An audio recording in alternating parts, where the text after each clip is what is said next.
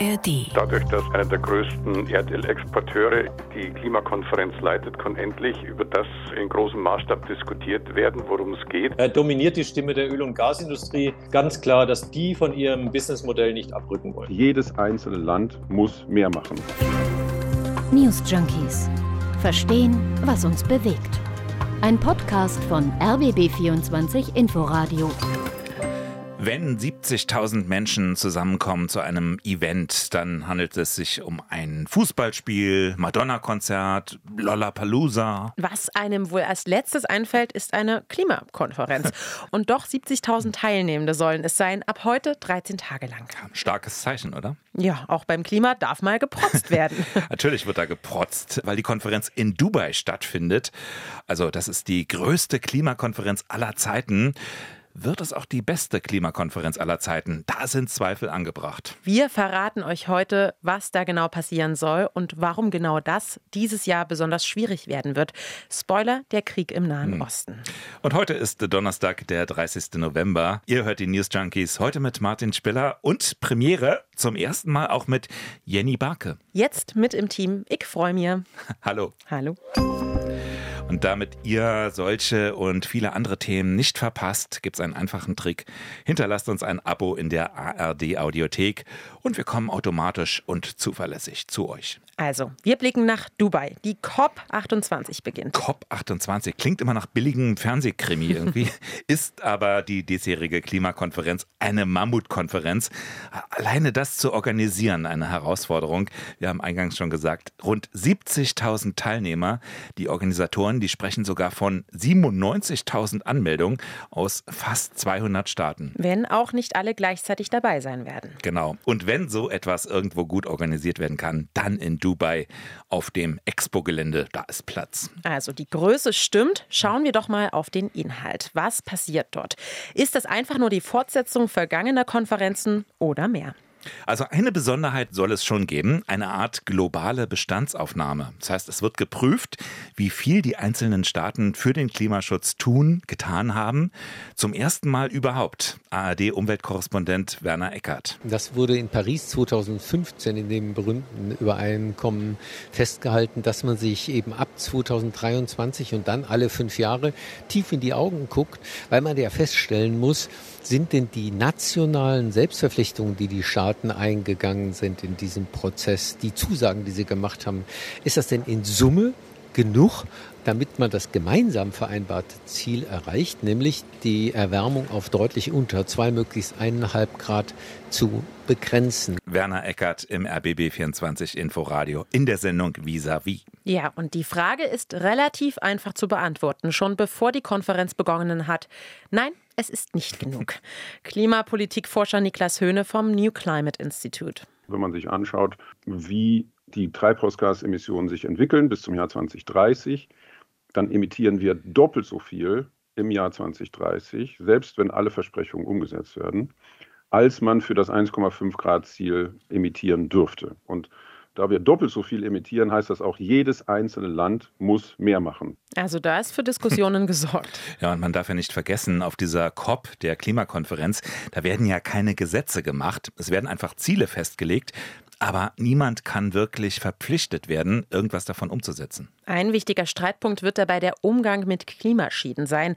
Also wer hilft den armen Ländern zum Beispiel bei Überschwemmungen? Genau, also vor allem viele Staaten des globalen Südens, die sind ja besonders hart von diesen Folgen betroffen, obwohl sie die Krise am wenigsten verursacht haben. Genau, und deshalb gab es schon vor Jahren die Zusage, 100 Milliarden US-Dollar jedes Jahr. Jedes Jahr wurde dieses Ziel dann auch verfehlt. Bis auf letztes Jahr übrigens. Da kam die Summe laut OECD dann wohl erstmals zusammen. Also, wir hatten eine Bestandsaufnahme soll stattfinden. Den Punkt Klimaschäden werden Sie besprechen. Und dann geht es in Dubai um einen Fahrplan zum globalen Ausstieg aus den fossilen Energien. Kohle, Öl und Gas. Da sind viele gespannt, wie deutlich ein Ausstieg gefordert wird. Ja, und wer da schon mal die Erwartung dämpft, ähm, das ist ausgerechnet der Konferenzpräsident. Das ist nämlich Sultan Ahmed Al-Jaber. Da sind viele vor allem skeptisch, was seine Rolle angeht. Al-Jaber ist nämlich im Hauptberuf Chef des staatlichen Ölmultis der Vereinigten Arabischen Emirate. Er selbst sieht sich wohl eher als Vermittler.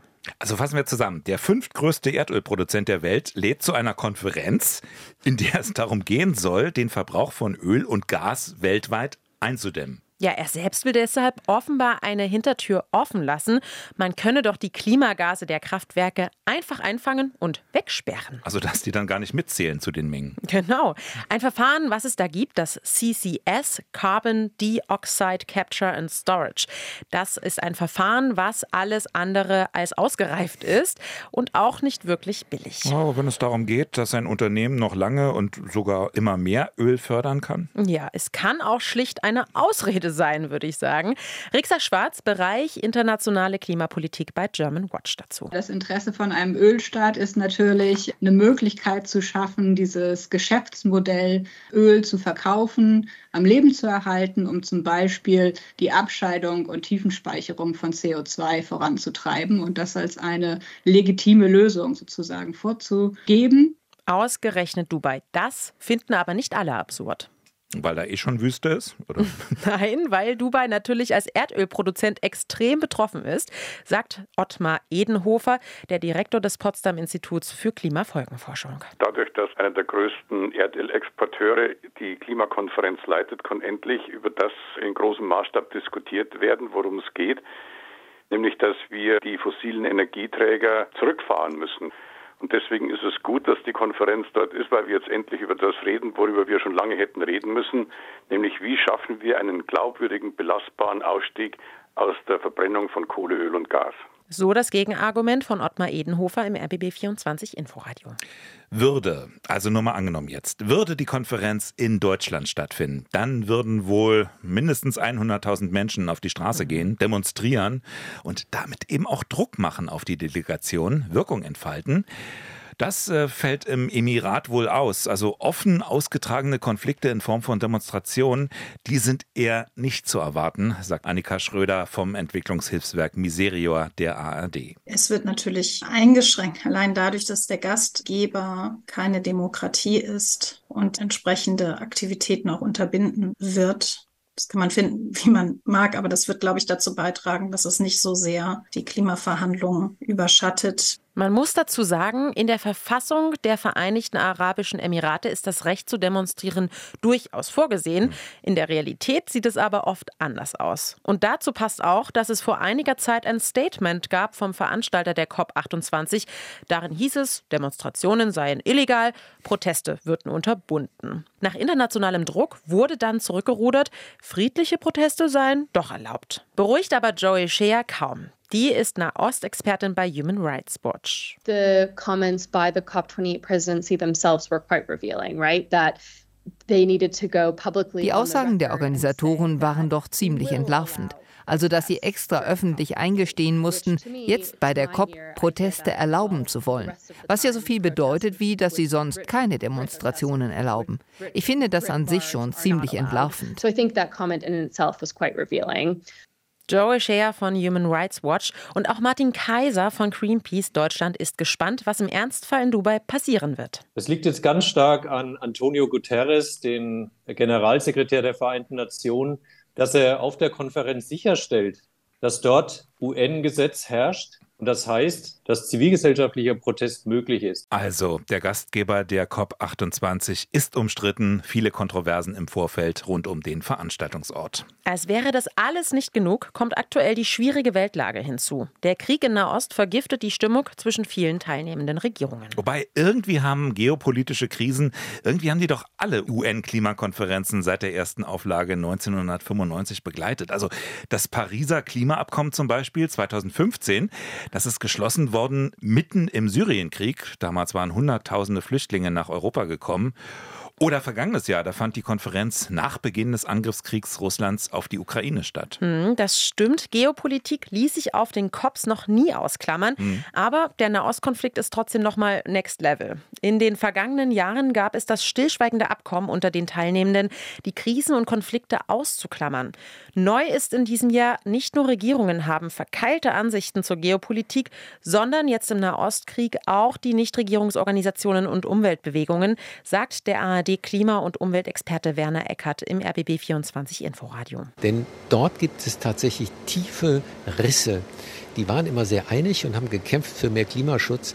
Die sind derzeit annähernd paralysiert, weil sie intern über die Position zum Israel-Gaza-Konflikt äh, streiten, nicht debattieren, sondern wirklich erbittert streiten. Viele NGOs haben sich dazu entschieden, diesen Konflikt auch offen auf der COP austragen zu wollen. Aber das wird viel Energie kosten. Energie, die dann fehlt, um mit den wichtigen Forderungen zu Klima- und Umweltschutz Druck auf die Regierungen zu machen. Dabei sind sie wichtige Treiber, damit Beschlüsse überhaupt zustande kommen. Mhm, aber nicht nur die NGOs sind in der Nahostfrage tief gespalten. Im schlimmsten Fall könnten auch die Regierungen selbst sich überwerfen, statt über das Entscheidende auf der Klimakonferenz zu debattieren, nämlich wie man den Ausstieg Ausstieg aus den fossilen Energien vorantreiben kann. Die Auswirkungen des Nahostkonflikts auf den Kompromisswillen der Regierungen, den kann man jetzt schon konkret an einigen Punkten sehen. Ein Beispiel. Für ein zuvor hochgelobtes regionales Klimaprojekt gibt es jetzt doch keinen Vertragsabschluss. Es geht dabei um das sogenannte Wasser für Energie-Projekt. Dabei sollte Jordanien Israel mit Solarenergie versorgen und dafür im Gegenzug Israel Jordanien mit entsalztem Wasser. Doch jetzt heißt es von Jordanien, dieses Abkommen werden wir nicht unterzeichnen. Der Grund, kein jordanischer Minister werde neben einem israelischen Minister sitzen und ein Abkommen über Strom und Wasser unterzeichnen während dieses Krieges. Also der Krieg in Gaza, der bremst die Verhandlungen. Noch ein Beispiel, US-Präsident Joe Biden, der kommt nicht einen Grund hat er dafür nicht genannt, aber die New York Times, die bezieht sich auf ranghohe Beamte im Weißen Haus und die deuteten an, dass Biden sehr mit dem Krieg in Gaza und mit der Freilassung der israelischen Geiseln beschäftigt sei. Der Krieg in Nahost ist wohl erbittertster Konflikt auf der COP, aber nicht der einzige. Auch bei den Klimathemen werden heftige Debatten erwartet. Ein Streitpunkt, kann Atomenergie helfen, den Anteil fossiler Energieträger zu reduzieren? Sechs Länder sind klar dafür, wollen in Dubai eine breite Front für die Atomenergie schmieden. Das sind äh, Frankreich, Großbritannien, die USA, Schweden, Südkorea und die Vereinigten Arabischen Emirate selbst. Sie alle fordern, dass die Atomkraftkapazität bis zum Jahr 2050 verdreifacht wird. Ohne nukleare Energie sei es nicht zu schaffen, die Zielvorgaben des Pariser Klimaabkommens einzuhalten und die Erderwärmung auf möglichst 1,5 Grad Celsius im Vergleich zum vorindustriellen Zeitalter zu begrenzen. Das ist das Argument der französischen Energieministerin Agnès Pannier-Runacher. So nuclear energy is uh, low carbon, abundant, low priced energy and that's why it's so needed if we want to achieve net zero carbon by 2050. Also nukleare Energie sei CO2-arm, argumentiert sie, und eine Energie, die im Überfluss vorhanden ist und dementsprechend günstig. Hm. Sehen viele Staaten weltweit allerdings anders. Auch Deutschland ist ja gerade erst ausgestiegen aus der Atomenergie. Hm. Und viele der Argumente für Atomenergie sind auch umstritten, denn Atomkraft ist nicht billig. Atomkraftwerke brauchen kostspieliges Uran. Kosten für den Bau, den Betrieb, die sind um ein Vielfaches höher als bei Sonnen- und Windenergie. Laut der Internationalen Energieagentur ist Atomstrom sogar 2,5 mal so teuer wie Wind- oder Solarenergie. Hinzu kommt, dass Atomenergie nicht besonders versorgungssicher ist. Allein in Frankreich stand wegen Reparaturarbeiten die Hälfte aller AKWs im vergangenen Jahr still. Und zuletzt weiß auch keiner, wie der Atommüll gelagert werden soll. Neben der Initiative für Atomenergie hat die vergangenen Tage eine andere Enthüllung noch für Wirbel gesorgt. Nach Dokumenten, die der BBC vorliegen, wollen nämlich die Vereinigten Vereinigten Arabischen Emirate die COP28 nutzen, um Geschäfte im Bereich der fossilen Energieträger auf den Weg zu bringen. In einem Deal mit China sollen Möglichkeiten ausgelotet werden, Gas in Kanada, Mosambik und Australien zu fördern. Und aus den Unterlagen geht zudem hervor, dass es Gespräche über die Förderung fossiler Energien mit 27 weiteren Regierungen geben soll. Aber die Gespräche seien privat, heißt es vom Orga-Team der Vereinigten Arabischen Emirate. Blicken wir noch auf die Rolle Deutschlands bei der COP, der Klimakonferenz. Der Regierung scheint die Klimakonferenz ja ziemlich wichtig zu sein. 250 Regierungsbeschäftigte fliegen nach Dubai. Allein Bundeskanzler Olaf Scholz fliegt morgen nach Dubai mit 40 weiteren Personen. Er will einen sogenannten Klimaclub voranbringen und mit 33 Ländern einen Fahrplan erarbeiten, wie der Treibhausgasausstoß in der Industrie verringert werden kann. Ja, großes Aufgebot und daran gibt es viel Kritik, denn für die Flüge Flüge wiederum fallen mit Sicherheit hunderte Tonnen CO2 an. Mhm. Genaue Zahlen wollte die Delegation lieber nicht nennen. Eigentlich galt Deutschland ja in Sachen Klimaschutz anderen Ländern immer als Vorbild. Da gab es gerade heute die Meldung, vielleicht schlechtes Timing, das Oberverwaltungsgericht Berlin-Brandenburg, das hat nämlich die Bundesregierung dazu verpflichtet, ein Klimaschutz-Sofortprogramm vorzulegen. Denn die ehrgeizigen Klimaziele im Bereich Verkehr und Gebäude, die hätte die Bundesregierung verfehlt. Geklagt hatten die Deutsche Umwelthilfe und der BUND. Und auch international hat der Ruf Deutschlands als Vorbild gelitten. Nach dem Beginn des Angriffskriegs auf die Ukraine musste Deutschland das russische Erdgas sofort ersetzen. Die Alternative kommt zukünftig aus Katar.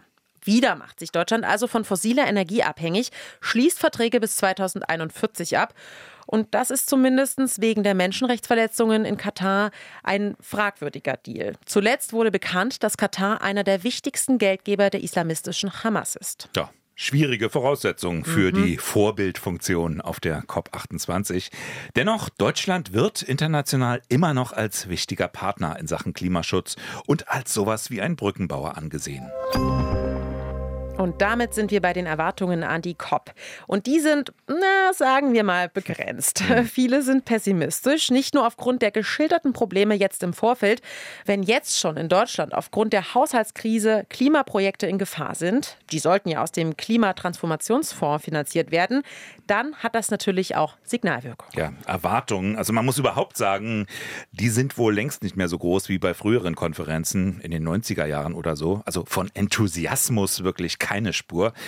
Vielleicht ist es aber auch gar nicht so verkehrt, mit einer gewissen Portion Skepsis ranzugehen, statt eben mit zu hohen Erwartungen. Mhm. Es ist ja auch nicht so, als hätten frühere Klimakonferenzen nicht auch etwas gebracht. Mhm. Außenministerin Annalena Baerbock erinnerte jetzt noch einmal daran, die Klimakonferenzen hätten die Erderwärmung immerhin eingedämmt, den erwartbaren Anstieg runtergebracht von einem Temperaturpfad von damals fast 4 Grad auf jetzt etwa 2,5 Grad. 2,5 Grad. Das Ziel von Paris lautete aber eigentlich begrenzt Begrenzung der weltweiten Erderwärmung auf 1,5 Grad. Daran erinnerte Werner Eckert heute im RBB24 Inforadio. Wir sind meilenweit entfernt äh, davon, dieses Ziel zu erreichen. Beispiel, die Emissionen sind äh, wahrscheinlich bis zum Ende des Jahrzehnts so bei plus minus null einzuschätzen. Wir bräuchten aber eine Minderung um 43 Prozent, also annähernd runter auf die Hälfte wenn man dieses 1,5 tatsächlich ernsthaft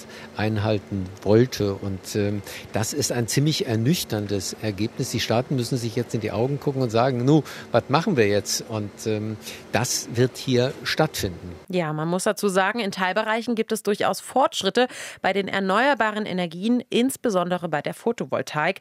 Da gelingt in vielen Fällen der Umstieg von den fossilen. Vielleicht ist ja zum Schluss dieses Bild von Werner Eckert auch ganz passend. So ein bisschen wie wenn man eine Fuhre Sand ablädt. Ähm, wer das schon mal erlebt hat, wenn so ein Lastwagen abkippt, dann passiert eben lange, wenn die Pritsche hochgeht, erstmal gar nichts und dann tut es einen großen Rutsch und dann ist der Sand unten.